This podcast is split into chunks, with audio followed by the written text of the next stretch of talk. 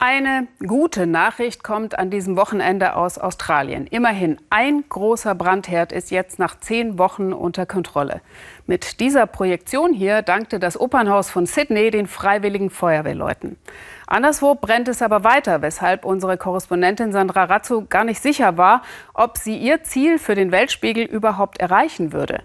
Kangaroo Island, bislang eines der großen Naturparadiese Australiens, neben Kängurus auch für seltene Vogelarten und vor allem wilde Koalas.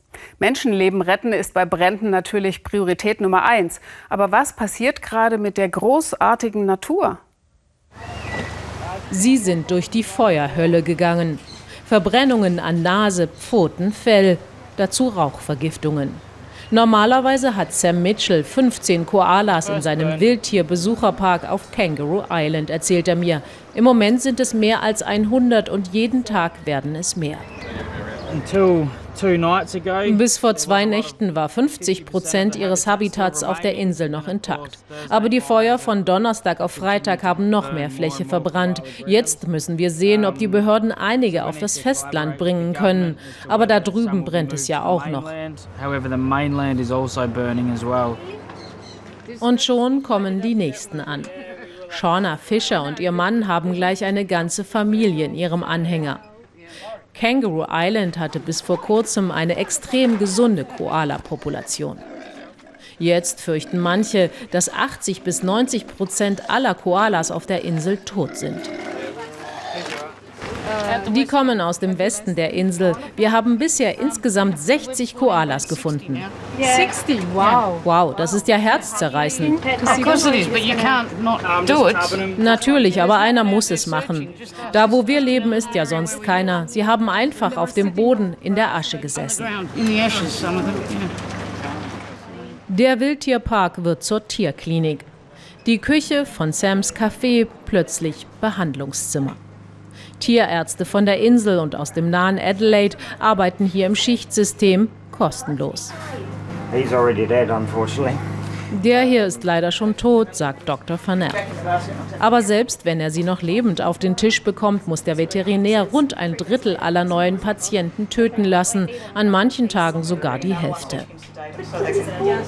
What we're trying to do das hier hat nichts mit wissenschaftlicher Genauigkeit zu tun. Es ist schwer. Wir müssen entscheiden, welche Tiere eine Chance haben und welche nicht. Und dann müssen wir sie in die eine oder in die andere Richtung schicken. Das ist verdammt schwer. Verstärkung ist da. Garnett Hall, Veterinär und Reservist der Armee. Und ich kann ihm jetzt den nächsten Fall herüberreichen. And it'll bring its Koalas sind Buschfeuern besonders schutzlos ausgeliefert, weil sie so langsam sind und nicht einfach wegrennen. Er hat ein paar Verbrennungen hier und ein paar leichtere Verbrennungen dort. Hier hat sich die Haut gelöst.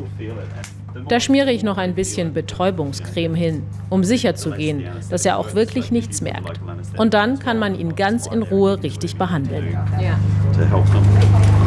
Nicht weit vom Wildtierpark entfernt, Kilometer über Kilometer verbrannte Erde. Soldaten durchstreifen das Gebiet, sie sammeln tote Tiere ein. Verkohlte oder vom Rauch vergiftete Kängurus, Vögel und Koalas. Noch gibt es nur grobe Schätzungen darüber, wie groß der Schaden für die Tierwelt ist. Nach Hochrechnungen von Experten könnten mehrere hundert Millionen Tiere in den Flammen verendet sein. Manche sprechen sogar von mehr als einer Milliarde. Hier auf Kangaroo Island fühlen sich diese Zahlen sehr real an. Zurück in Sam Mitchells Wildtierpark. Es wird geklopft und gehämmert. Freunde von Sam bauen neue Gehege für die Koalas. Denn der Wildtierhüter glaubt, dass in den nächsten Wochen noch Hunderte mehr Koalas in die Auffangstation gebracht werden. Wir können sie nicht einfach so in die freie Wildbahn entlassen. Sie haben ja gerade keinen Lebensraum, es brennt da immer noch. Wenn der Winterregen kommt und die Bäume wieder wachsen, können wir sie hoffentlich wieder auswildern. Das ist zumindest der Plan. Selbst Sams Haus, zurzeit eine Babystation, erfahre ich.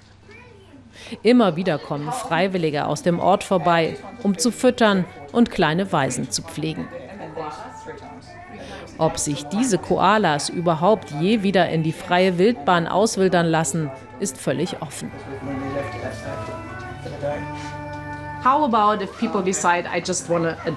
Könnten Menschen so einen Koala hier einfach adoptieren und großziehen? Gibt es da irgendwelche Regeln? Man muss in Australien eine Art Lizenz haben, denn das sind empfindliche Tiere. Man muss sich an sehr genaue Ernährungs- und Pflegepläne halten.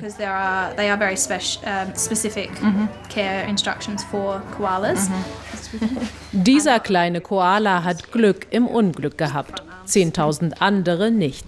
Die Koalas, sie sind zu einem Symbol dieser Buschbrände geworden.